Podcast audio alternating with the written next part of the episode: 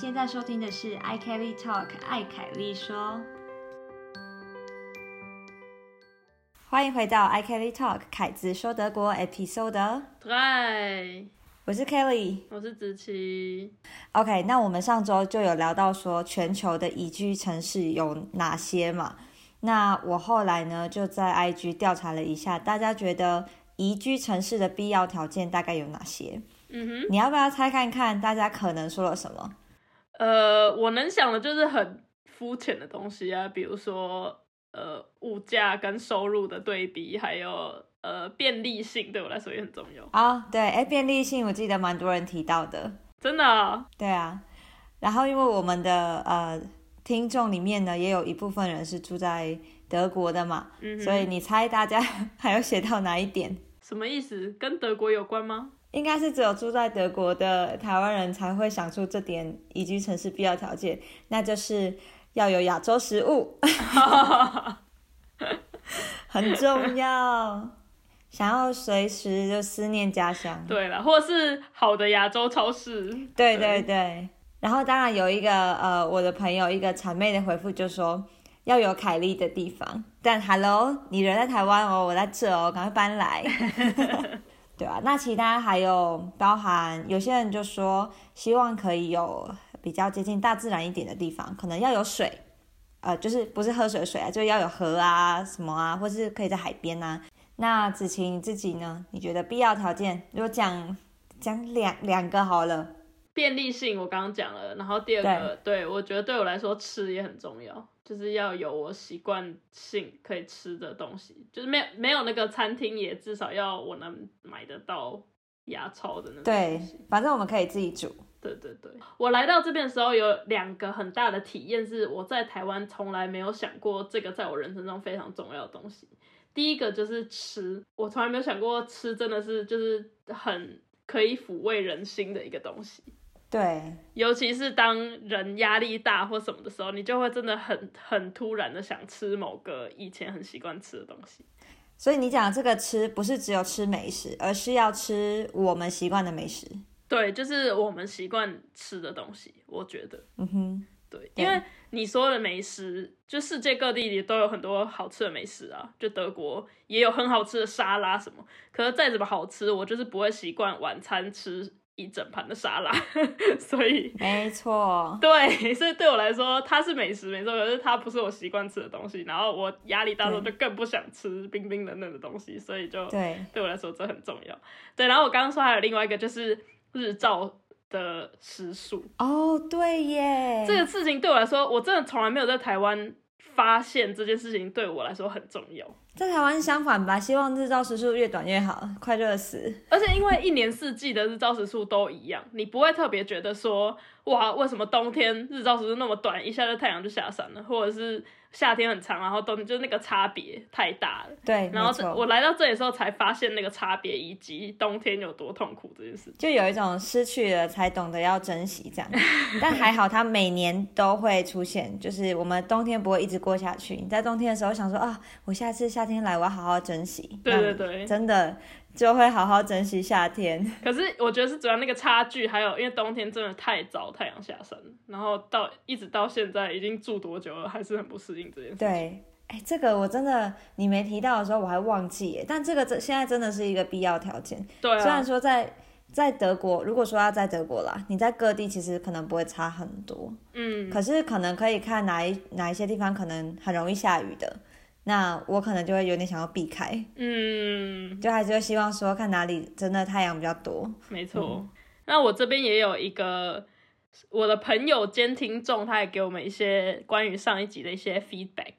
哦，他说什么？他主要是跟我讨论是饮料的部分，因为上一集我不是在讨论说在德国很难喝到清爽的冷饮这件事吗？没错，然后他就讲了三个大点，第一个大点是关于那个呃我讲过的 Aperol Spritz 这一个饮料，然后他说、这个这个饮料呢，对这个调酒，这个调酒是他自己自称为意大利的国民饮料，可能就是确实在意大利，跟我们的珍珠奶茶在台湾的概念可能很像，差不多这样子。嗯哼，然后他就我这个朋友，他在澳洲曾有在澳洲工作过，然后他说他在澳洲的时候，这个饮料就已经很红了，所以就不只局限在欧洲这样。哦，OK，感谢补充。然后第二点是关于那个 ice 咖啡，ice 咖啡他说就是他建议我们是说想要喝比较清爽一点的咖啡类型的话，可以点 cold brew 或是 espresso tonic。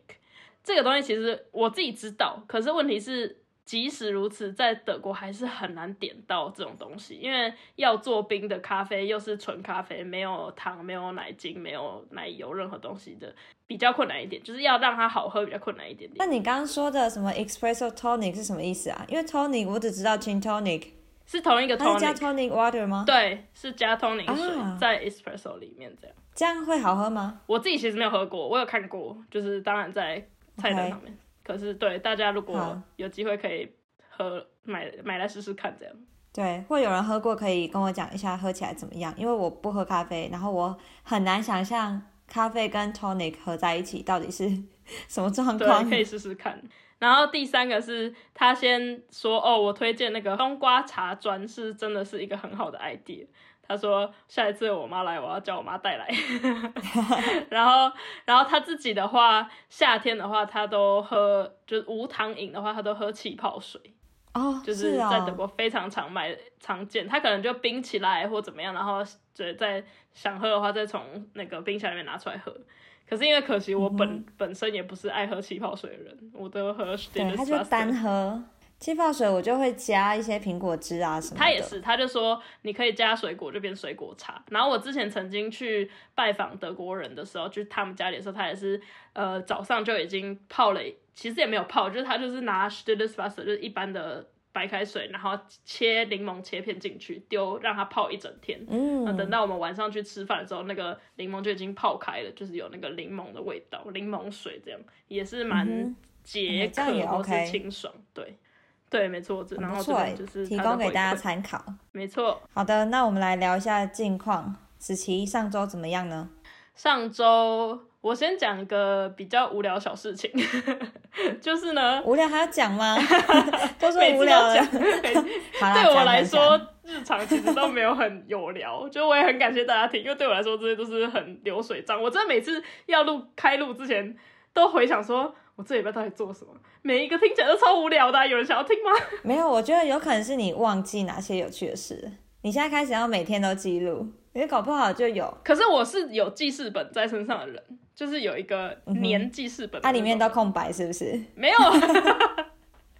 就是有时候会记很很杂碎的事情什么的，然后太细碎的事情，我就觉得谁要听啊？就是什么东西，就是一定要被跳过，不然就这一集马上被关掉这样子。不管你，我就是要讲无聊小事情。好，来你说，就是呢，呃，现在夏天到了嘛，然后有发生一件很可爱的事情，就是尤其跟德国人出去吃饭的时候，去外面餐厅吃饭，德国人如果那个餐厅会有外面的位置，德国人一定会先以外面的位置为首选。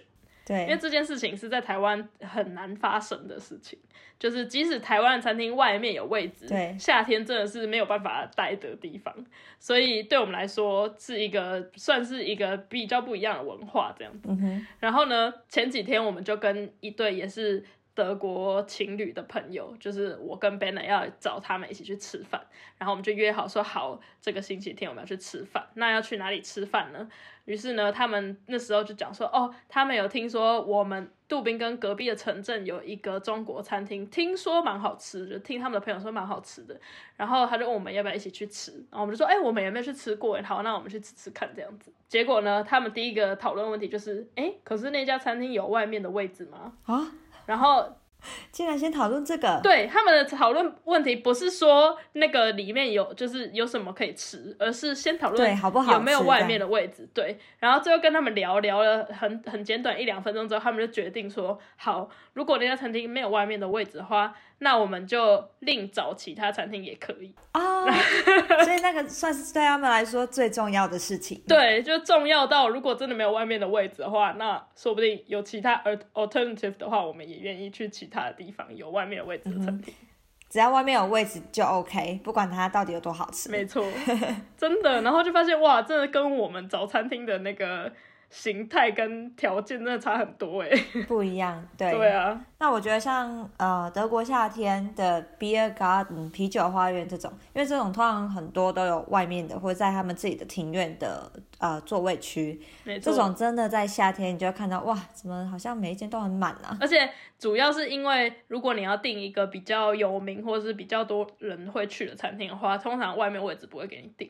现在比较多了啦，可是大部分的餐厅他还是会说，如果你要坐外面的话，你就要自己早一点来或怎么样，然后来再看有没有位置。对，所以对他们来说，真的外面的那个，你可以这么说，外面房价比较高，但因为大家都比较喜欢，需求越高，所以价格高一点，所以那边呢，因为反正一位难求，也不能给你定。对，所以大家真的就很努力的把握夏天天气很好的。时候在这里，毕竟冬天太忧郁啦。你前面有讲，所以夏天大家就是要想办法好好的利用这个阳光。所以他们就不能理解，像我之前记得我有分享过，Ben 刚去台湾玩的时候，他就说我不能理解为什么台湾人都不喜欢坐在外面，或是不想坐在外面。然后我就跟他说，你夏天去坐在外面看看。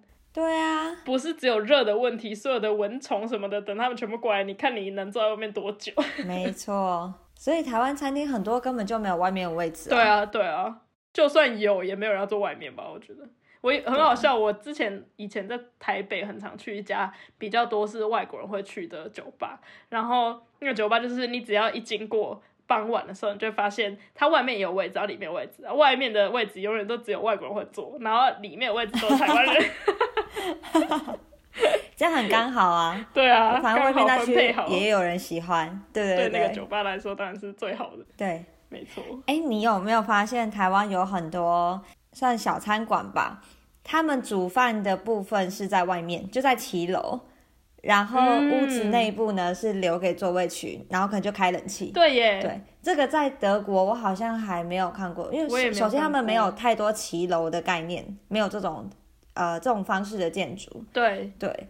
那煮饭的部分对他们来说，煮饭一定是不能给别人看到的，就是它都很隐秘。嗯，确实都不会看到他东西是怎么煮的。确实，他们比较少有那种所谓的 offener kitchen，就是煮的地方，或者是像铁板烧那种，有没有？就是师傅在正中间，然后现场炒给你这样子，丢到你的盘子上。没错。对耶，你这样一讲，嗯，确实是比较少。能够看到的都是那种，比如说 dinner，就是。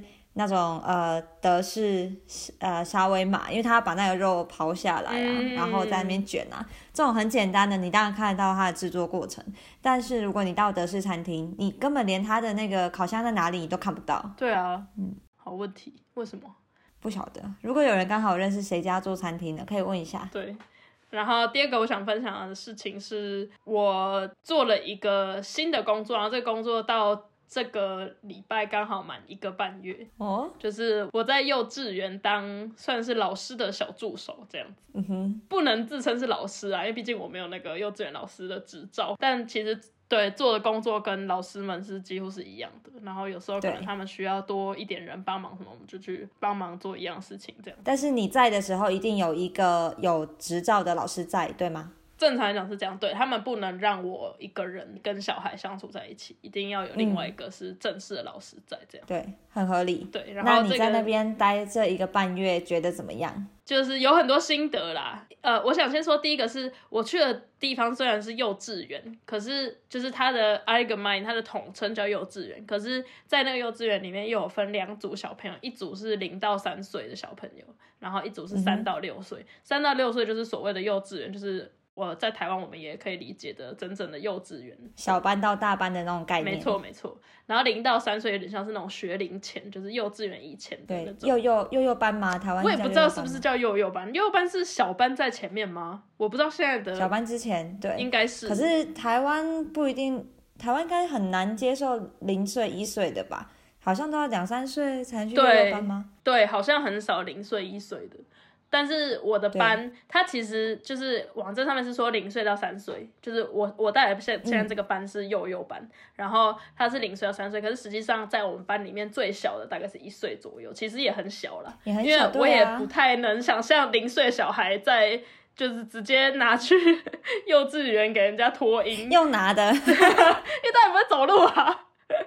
对他直接放在那个什么袋子里面，他说：“哎、来哦，我来上课。应该也不太可能。但我们班最小就是一岁多啦，大概一岁半左右，所以其实也很小”。都会走路吗？对，但是至少会走路啦，就是还不会说话。最小的可能两三个还不会说话，可是已经有有办法理解你叫他做什么事情，然后有办法走路，有办法正常的吃东西，就是吃我们大家都在吃的东西。哦，OK，然后刚刚说很多心得嘛，第一个最大的心得就是，呃，这个心得是我刚去的时候，那个幼稚园老师也跟我很好奇的跟我讨论的一个问题，就是德国的幼稚园非常的开心，就对小孩来说，因为他们对不学任何的东西。我所谓的学任何东西，不是说他们当然也会教小朋友一些很基本的，比如说这个东西是什么，就是教他们德文，可是他们不会真正的学一个学科。嗯哼，不会说我们现在开始学英文，或者没错没错，开始要那个背九九乘法表，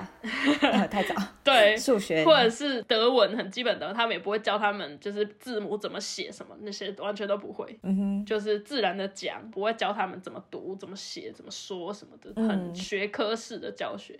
我刚去的时候，我记得第二天吧，我的其中一个正职的同事，因为我的同事们都是年纪比较大，已经是妈妈，甚至我猜他们可能有的自己也已经有孙子，是那种也是小朋友年龄的孙子这样。然后其中一个同事又跟我聊，他就很好奇说，那在我的国家，就是在台湾的话，你们的幼稚园是是怎么样？那我就跟他说，其实跟这边差不多，一样大小孩子也有很多空间可以跑跑跳跳什么，可是我们也花蛮多时间在学东西，嗯，就是比如说教你写你的名字啊，或者是不知道 b p m 很基本的注音符号啊那种。嗯，然后认字，对，然后因为我自己心里有数，是我之前跟 Ben 的讨论这件事的时候，Ben 就说，在德国从来小孩就是幼稚园小孩非常的快乐，他们不用学任何东西，所以他觉得我们小时候就要学什么写 b p m 什么，真的是很痛苦。我跟那个幼稚园老师就是同事聊天的时候，他其实自己就他就说，哦，他完全可以理解在亚洲学那些东西，因为其实不止在亚洲，他说在欧洲很多国家在幼稚园开始就在学东西。他说其实德国反而听起来感觉才是少数在幼稚园没有学东西的国家。嗯哼，OK，他就举一个例子说，他我的同事他自己的弟弟在葡萄牙工作，所以他们全家就他的老婆跟小孩就在葡萄牙就是工作，然后小孩在那边上幼稚园嘛。在这边蛮有趣的一个点是，我猜是幼稚园会告诉爸妈说，带小朋友来幼稚园的话，你要帮小孩准备哪些东西，比如说很基本的外套啊，或者是帽子啊这种东西。对，然后还有一个东西，德文叫做 Matchhose 泥巴裤。啊，如果要去玩泥巴的时候，没，错，很可爱。马里奥裤，对不对对对，它就是那个青蛙装啦，可能台湾的理解。就很超级马里奥的那个工作服啊，对对对对对，就是一个连身，然后要从下面裤管整个穿起来的那种。对然后是塑胶的。对对对，所以如果你踩泥巴或什么很泥泞的地方，你就是很好清洗这样子。然后，所以那个东西其实上面都超脏。对我同事就跟我说，他的弟弟在葡萄牙的时候呢，小孩要去幼稚园上上幼稚园之前，老师有交代他们要带其中一个装备是那个，就是要带一个那个小孩的青蛙装。结果上了一整个学期之后，或是一整个学年之后呢，要把所有东西带回家洗嘛。结果他弟弟就把东西带回家洗，把 m a c h o s 拿起来，发现 m a c h o s 是干的，就是超干净。啊，完全没有动，到的感觉，对。然后所以就是、哦 他的意思就是说，他就跟我说，他们根本没有时间穿 o s 啊，因为他们很一大部分时间都在教他们学东西，比如说数字啊，对他们在赶进度啦，字母，对，没错。所以他们很大一部分时间都是在教室里面写字，干嘛学东西。嗯然后这就跟德国非常不一样，因为德国的观念就是小孩能让他想办法，就是去外面玩啊、跑啊、跳啊什么，就让他动这样子。对，要用自己的身体的各个感官去接触这个世界。没错，然后这是虽然我之前就知道，可是亲自去幼稚园之后还是蛮大的一个冲击，就是真的是每天我们的在幼稚园的 schedule 其实都差不多，就是几点要吃饭，都在玩，对，几点是玩乐时间，几点就是吃午餐什么的，其实都差不多，就是时间都一样。然后有一段时间就是在午餐跟早餐中间有一段蛮长时间，至少一个小时起跳时间是一定要去外面的 garden 玩。那我有问题，你们在安排计划的时候，有没有哪个时段是会有一个老师在前面讲课，然后小朋友在下面可能我不知道一起做什么东西，就是有点像上课那样，会有这种很主要的 session 吗？唯一很像上课的东西，但也不是上课的，是老师带着大家唱歌。啊，OK，就是老师在最前面，然后大家就拿自己的坐垫，然后就坐在他的旁边。对我觉得这不太不太算我想要表达那个，他只是形式上刚好是老师对所有人，没错，嗯，不过你说这是最接近的了，，对，这是最最接近，没有任何一个你所谓想象中的老师对着大家做什么东西的这个事件，没有。所以就是嗯，你们会透过他们的类似这种日常的琐事，然后教他们一些如何保持，比如说秩序啊、整洁啊什么的，对对对，那个当然会当然会讲关于秩序或是整洁、礼貌这些事情，当然就是以最基本的会会告诉他们。嗯，OK。那你说还有很多玩游戏的时间嘛？那这些玩游戏是会有老师或是你像你这样子的小助手去带一群小孩玩，还是说他们就是自己在那边跑，然后可以要画画就画画，要干嘛就干嘛，是这样子吗？对啊，大部分时间都是，比如说今天我们拿一整盒积木下来，他们想拼什么就拼什么，可是我们永远会在旁边顾着这样。OK OK，主要是这么小的小孩子也很难玩到什么大地游戏啦，我觉得比较难控制，跟他们也没有什么力气跟那个协调性还不够，到可以一起大家合玩一个大游戏这样。但是那那是因为你在零到三岁嘛？那四到六岁那一组他们会比较多这种大地游戏吗四到六岁我就没有接触，？OK，有另外一个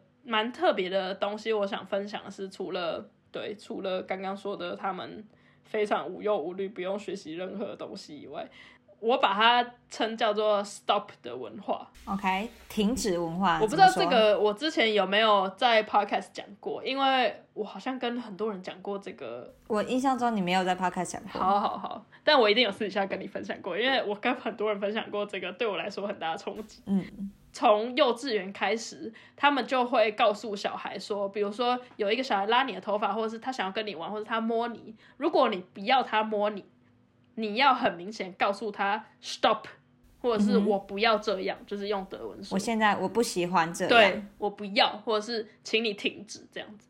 然后这个东西对我来说是一个为什么我会觉得为什么我在至少以我成长的过程中，没有人告诉我过你要这样子说出自己的感受。对对对，因为即使到他们长大，一直到小学，我之前为什么会讲，是因为我带的另外一个小妹妹，她我在带她小学的时候，我会去小学接她嘛，然后她在小学的那个白板上面会贴三个小朋友一定要做的东西，其实我已经忘记二三是什么，可是我只记得第一点，她就贴说。如果有人做你不喜欢的事情，你一定要告诉他 stop。哇，这是那个第一个最高准则哎。对啊，就甚至贴在白板上只有三点，里面它是第一点。对，然后我就觉得，对啊，其实这个东西超重要的，因为我觉得嗯，这个是我们真的可能在亚洲文化里面比较少的东西，因为亚洲文化告诉我们要合群，没错。别人说什？么，如果他不妨碍到你或者不伤害你，你就要应该要跟着说好或怎么样。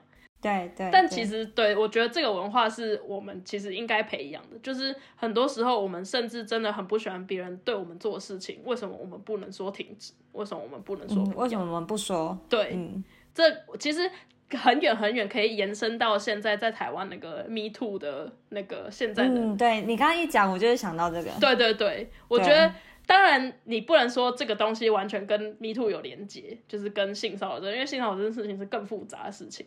对，可是我觉得。如果在台湾或是在整个亚洲，我们也一样子这样子去鼓励我们小孩去表达我们自己的喜好，我们不想要就是不想要，嗯，那会不会或许我们会比较嗯勇于表达自己的立场，在很多不同的对，就比较不会害怕。对，然后就是我觉得在，因为我之前在小学看到这件事的时候，我以为是只有小学在教，嗯但我现在到了幼稚园工作，发现幼稚园已经开始在教，而且甚至一岁的小孩，他就要他就告诉他说，你不会讲话没关系，可是你要告诉他 nine，因为幼一岁小孩其实已经会讲呀跟 nine 这种很基本的两个字，对，他就跟一岁小孩说如果有别人摸你，你不要，你就跟他说 nine，就是要很坚定的说。我觉得其实，嗯，我们的成长过程中，我们一定也有经历过，比如说在很小的时候，我们就会开始想要表达呀、那要或不要。嗯可是往往当我们说不要的时候，比如说你在家里好了，别人碰你，然后你不开心，你不要，你什么东西不要，只要你有这种想要违背其他人意愿的话产生，而你又是那个时候情境里最小的人。年呃年纪辈分最小的，你往往都会被长辈说不能不要，就是我说的话你就是要听，就是你你应该要遵从。对，而且小朋友很常会被说啊，人家摸一下有什么关系，人家怎样一下有什么关系。对对对，然后当然在长辈的压力之下，你就会觉得好啦，那我就忍一下。可是如果你不喜欢，你就说不喜欢啊？为什么？什么叫有什么关系？就是有关系啊！就是我在这里学到，就是小孩就是觉得这就是有关系，我就是不喜欢你。对，而且我觉得在台湾那种情境下，其实未必只有好我忍一下的感觉，而是在这种长期的教育方式之下，我们就会觉得好，我本来就应该要听从其他人的话，顺从。团体的意识，我不能够有我自己的想法，所以到最后你也不一定是真的有忍的情绪哦，你只是觉得哦，我应该要那样，对，那样才是对的、正确的，嗯，没错。所以其实蛮可怕，你到最后就是会变得啊，我已经真的不知道我自己的想法是什么了，我的情绪是什么，对啊，要或不要，好喜不喜欢不知道哎。就你自己想不要 想不想要这些东西，你都已经被影响了。我也不知道我想不想要。我觉得第一次感受到很大的冲击就是来交换的时候，然后开始跟比如说跟室友们讨论事情。那室友们可能很多人都是嗯，可能欧洲教育长大的，所以每个人对于所有事情他们都有很明确的想法。那我当时。就会有一点觉得焦虑，哎，为什么大家都有那些想法，可是我没有？可是明明大家的这些想法，并不是说你要读很多书还是什么的，你才会知道。我们并不是在讨论什么国家大事，嗯哼，我们不是在讨论时事，我们可能只是单纯在讨论，哎，如果我们要一起出去玩的话，或是我们如果这个时间要一起，呃，比如说一起吃个饭，你喜欢吃这个东西吗？我们要煮什么东西？你喜欢这个还是喜欢那个？在那种情况下，我的第一个想法是，我要说出什么才是符合大家最想要的。可是每个人都在说他自己比较想要什么，嗯哼。但是我刚来，我并没有那一种嗯思维，嗯。所以我心里，当大家问到我的时候，我心里紧张的是，哦，我现在要讲什么才是最符合大家想要听的？嗯。我会不会讲了一个跟大家心里想的不一样，然后大家就会觉得嗯讨厌我，或是觉得哎我怎么不合群或什么的？对。所以啊，那样的文化冲击经历过很多次，因为不可能一次之后你马上就哎，我现在有德国脑，不可能有经历过非常非常长一段的冲击。对对，没错，这就是我在幼稚园就可以体验到的东西，这样子。对啊，而且从零岁一岁就开始教他们要，那也就是要勇于说不。我觉得真的很棒哎，对啊，对啊，而且他们会教他会比较会讲话的小孩是教他 stop，然后那个 stop 的那个手势要比出来，手要出来，对，手要比出那个 停，就是五的这个手势啊。对耶，你这么一想，因为我我是呃室友的侄女也是在幼稚园阶段。然后我记得他如果真的被闹得很烦的时候，真的都会伸出手，然后就说 nine 或是 stop。嗯，对你这样一想，我才联想起来，哎，可能是学校有教。对啊。对，而且还是会，所以手伸出来，然后就是停在那里，然后就是一脸就是拜托不要再继续，我真的很烦那种感觉。对啊。对，而且我观察到的是，因为在家里，小孩如果这样对着长辈，就是说，哎，stop，这样，我室友他们的家人是真的会停下来，然后停。然后可能会询问说：“那你现在你心情怎么样？你想要什么，或者是怎样的？对，而不是直接得到斥责。我觉得教育是真的有很大的文化的不同啦。没错。那大家觉得哪一个比较好呢？就大家可以自己思考。反正每个人喜欢的不一样，所以，嗯，对，这就是我想要分享。呃，其实还有很多东西可以分享，但我今天就先分享到这里好了。就是。毕竟路还很长，我可以慢慢的再跟大家分享一下 幼稚园对的经验这样子。好，那 Kelly 最近怎么样？你现在是不是在柏林？没错，我在柏林。我觉得这个很开心的感觉是有点像是出来旅游，主要是来出差，但是也因为出差可以去看到这个城市的不同的面貌，所以我觉得很开心。嗯，那我上一次来柏林应该是什么四年前还是五年前？那时候就只有短暂停留两三天吧，然后主要都是在所谓的观光区行走。可是现在因为我来个大概十天，所以我是真的可以生活在这。那也透过在这里的朋友去知道，哎，原来在柏林的生活各个区域有什么样的不同。对，所以我觉得这次来是真的比较有生活感一点。嗯哼，那你一定有什么观察吧，在柏林想要分享一下？好，我跟大家分享几个点。首先，我第一天来之后呢，搭了一台，反正要来我现在住处的，呃，一台算火车吗五班还是 S 班之类的。首先，列车上我就已经觉得这里住的人跟平常我在 Stuttgart 或是在之前在 Tübingen 那样看到的人很不一样了，就这边真的明显比较多元一点。如果单从嗯，外表来看的话，毕竟我没有跟所有人聊，我不知道他们实际上到底什么什么人。可是单从外表就已经比较多元了。那那一天呢，我就在就是正常的搭车嘛，然后突然呢，就有呃一个大概我觉得他年轻男子，然后他就是在车厢前后走来走去，然后跟大家要钱，对，然后他就是念了一段，感觉他好像在念稿，因为我觉得他这件事情感觉已经做到很像。他的职业了，他的那个嗯稿子就非常的顺，就是完全不会卡词哦，不像我们录 podcast 有时候会卡词，对不对？他就完全没有在卡词的，对。然后反正大意上就是说，哎，拜托大家可以给我钱，让我买水啊，什么什么的。他后来嗯快要下车之前，坐在我对面的有一个嗯应该是妈妈年纪，他就有对于那一个人说的这个，哎，拜托给我钱啊，买水。这种乞讨的行为做出回应，但是他是看着那个人说，对，他就说为什么要给你钱买水啊？你要喝水的话，你就喝水龙头就好啦，没有钱还要买水喝。我当下也觉得有点小震撼。首先，哎，竟然在这个车厢上会有，就是有人来做乞讨的行为，在 Stuka，我不是没遇过，但很少很少。可是我在这边的这几天，快要一个礼拜，我已经遇到很多次。然后第二个让我有点小冲击的。是因为那个妈妈就是直接回应他，对，然后以一个有点不耐烦的语气，但是我觉得他讲的好像也没错，就是他以想要有钱买水这点好像有点有点难成立，因为德国水龙头水就是可以喝的，嗯，所以如果你没有钱的话，又为什么拿到钱还要去买水？应该是比如说你要买面包的话还合理一点吧，就是买水这个理由就是会让人没有办法帮助你啊。水龙头水就可以喝了吧？有一定要喝什么阿尔卑斯山什么纯净水吗？对不对？好，这是第一个我在德德国柏林的一个观察。然后第二个是啊很好的东西，就我想跟大家推荐一个顶楼花园酒吧。如果有看我的 IG 的话，我及时 PO 了一些那个我在酒吧上拍到的呃夕阳，所以很漂亮，你可以看到整个城市跟夕阳这样子。那这一间酒吧呢？叫做 k l u n k e k a m i s h 那这间酒吧有点嗯隐藏，它是在一个很像购物商城的地方的顶楼，所以它是大门走进去之后呢，要马上搭电梯到顶楼，然后还要路过一个停车场，然后再走上去。对，这一个酒吧呢是需要入场费的，每个人进去都要先付个七欧你才能进去，但这个七欧没有没有折抵任何东西，它就单纯是一个入场费。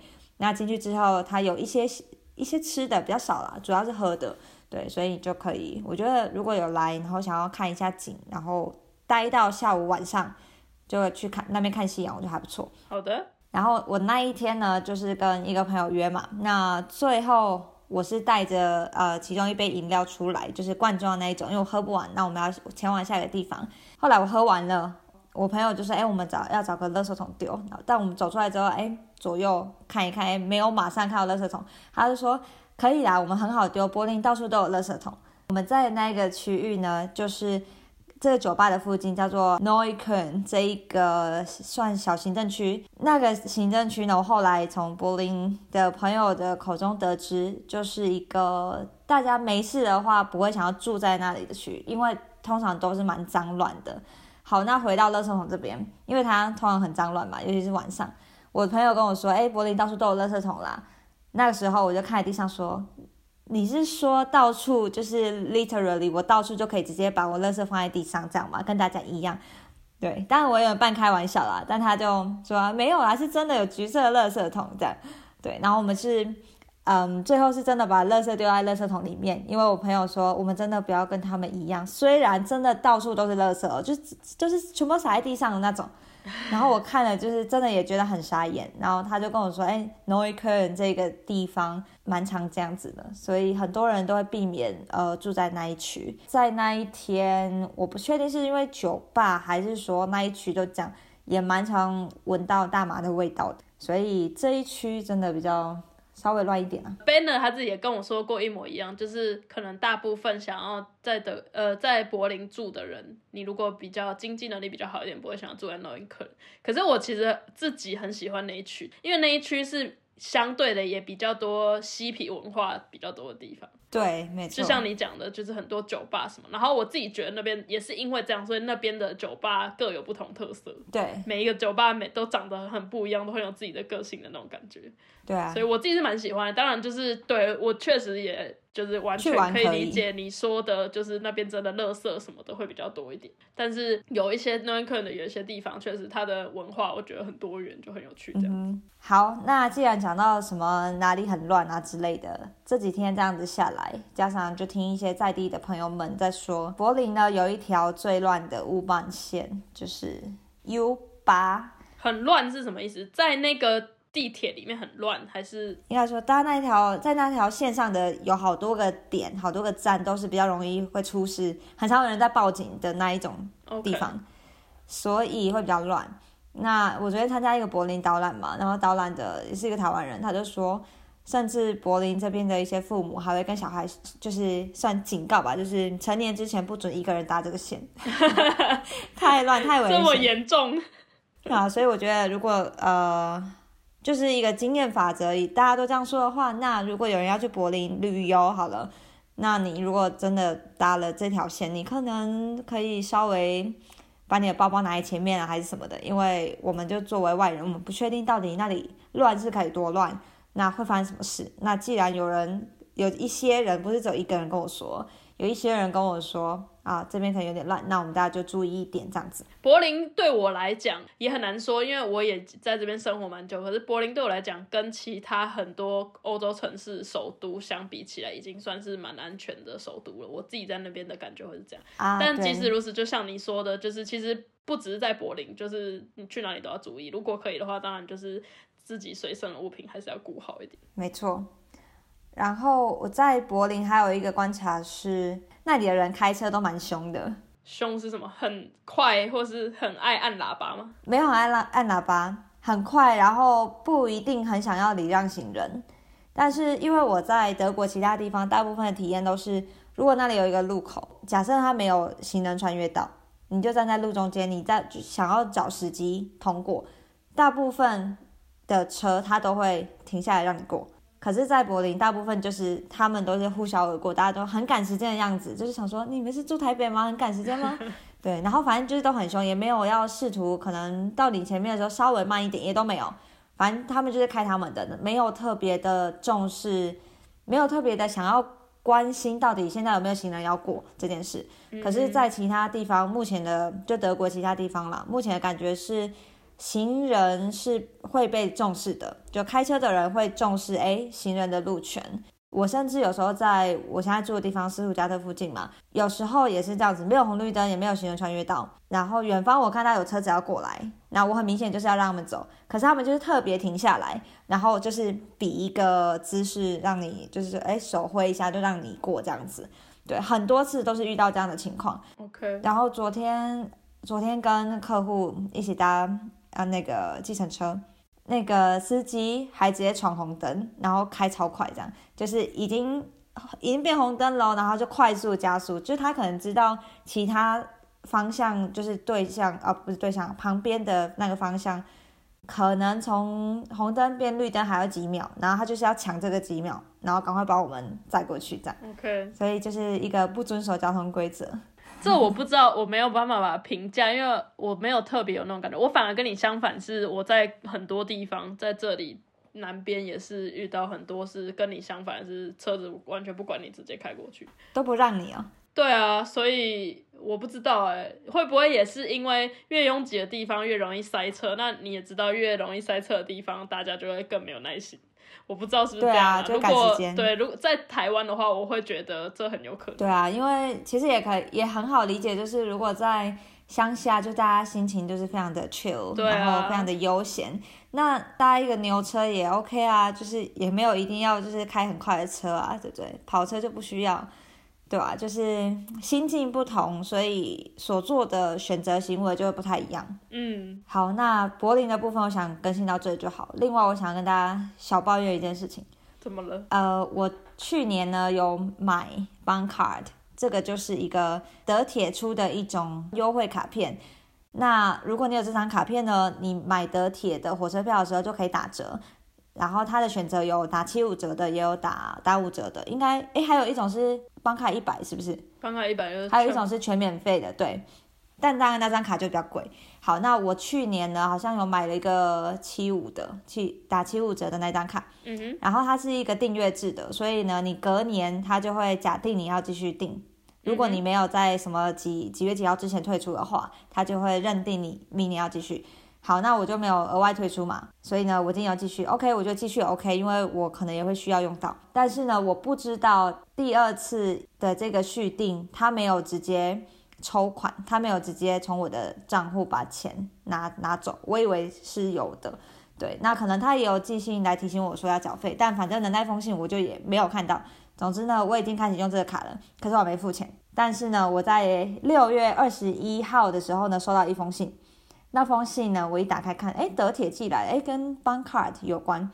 他就说，就是哎，陈小姐，你还没有付钱哦。那个你在六月二十号如果没有完成付款的话呢，我们就会把这这一个追讨你这部分的费用呢，我们就会交给那个讨债公司。对，但我知道它是类似讨债公司的东西，所以我当然不希望他把这件事情交给讨债公司来处理嘛。但是重点是，他说我六月二十号之前要处理，但那封信我六月二十一号才收到啊。那怎么办？所以我我大家怎么处理？我就马上马上处理了。然后我在那个汇款的时候不是可以写备注栏吗？我就说，哎，这封信我六月二十一才收到，然后我就马上处理喽，这样子。OK，然后到现在我也没有收到什么讨债公司的信啊，还是什么的，可能就 OK 了吧？是对处理好了。对，但是我就觉得你们这个信那么的没有效率，然后还敢把这个底线压得这么近。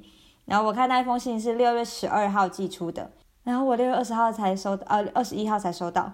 然后 deadline 是九天才20号对啊，那不是只是一个平信吗？他有寄什么小东西给你吗？糖果？没有礼物啊，没有都没有，就只是一个平信啊，我不知道到底是要寄几天。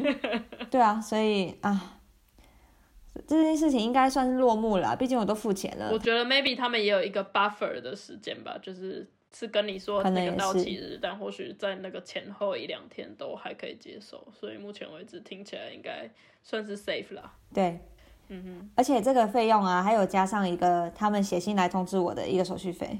哼，OK，天呐，这个真的不是只有这一次的这个经验，之前好像反正也是跟政府部门还是什么的有一些事情，然后我们需要缴费，然后呢，他就会列出他的明细嘛，就除了 A 这服务的费用啊什么，然后就会有一项叫做我寄信给你的这个手续费，我我们就想说哈。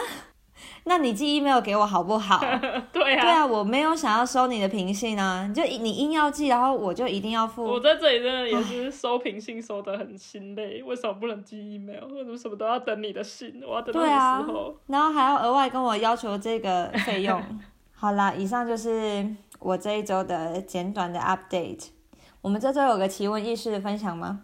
有，我今天准备了一个奇闻异事，是我在上周看到的一个新闻。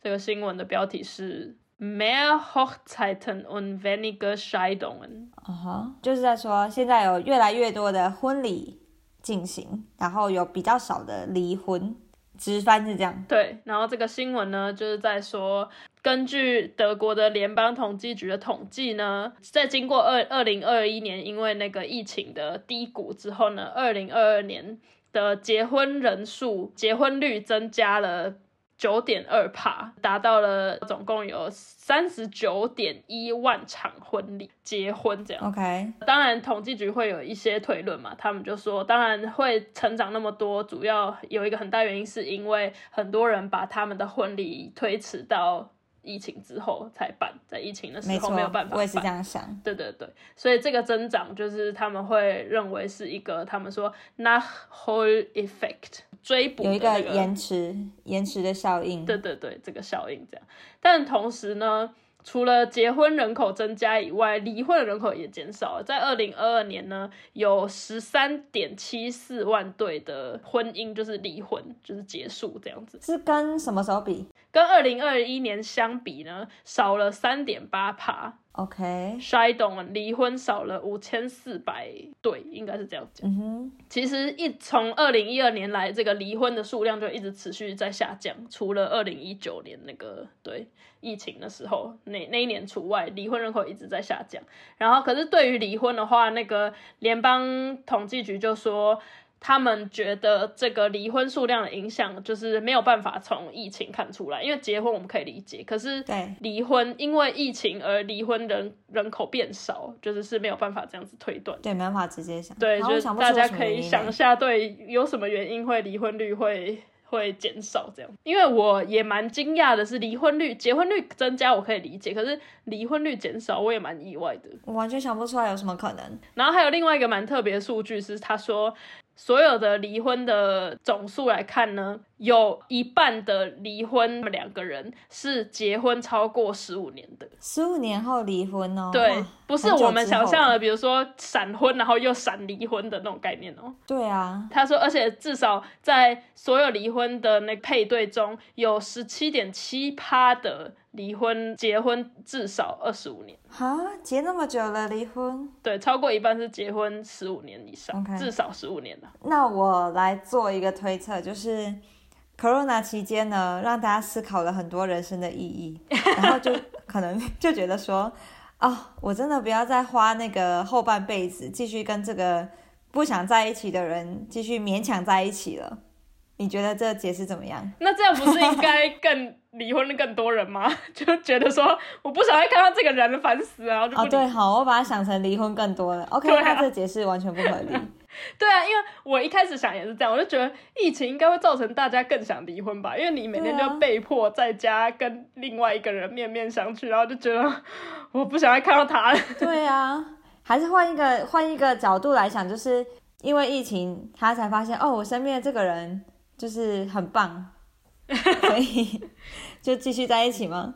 我也不知道，这真的完全想不到哎，对啊，比较少人离婚。对啊，离婚这个观察确实是蛮特别的。对啊，而且我原本以为会是像你刚刚讲的那种闪婚之后发现，哎，我们根本就完全不合，嗯，然后就离婚，或者是比如说婚前没有同居过，然后一同就是一结婚之后住在一起，马上就是原形毕露，然后就哦不行了，离婚。对啊，而且他说我刚刚说的就是离婚的人都是有一半的人是至少结婚十五年了。对啊，很久才欸离哦。然后这个数据甚至比哦，这将近三十年前，他说一九九七年只有十点二趴的人是在就是结婚二十五年之后离婚的，嗯哼，然后可是现在已经涨到了有十七点七趴的人，他们至少已经结婚二十五年，嗯，所以为什么啊？对啊，听起来都不像是我们传统想象中的。结婚就是没有想好，然后闪婚，然后也就闪离的那种概念。对啊，感觉他们到那个到那个年纪结呃到那个年纪离婚是心意已决哦。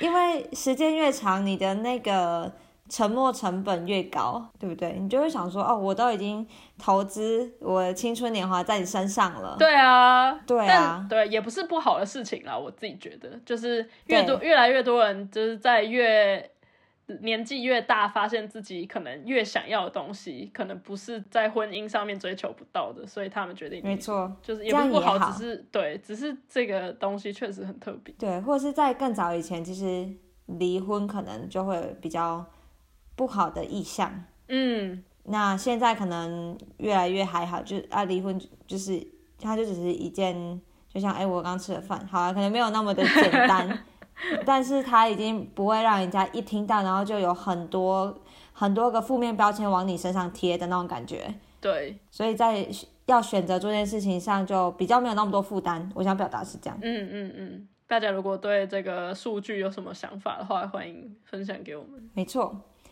好的，那我们这周分享就到这边啦，感谢大家收听，我们下周见，拜拜，拜拜。你喜欢我们今天的内容吗？别忘了留言告诉我们，或者是给我们五颗星的评价。你也可以透过 IG iKelly Talk 来和我们聊聊你今天听完的心得哦。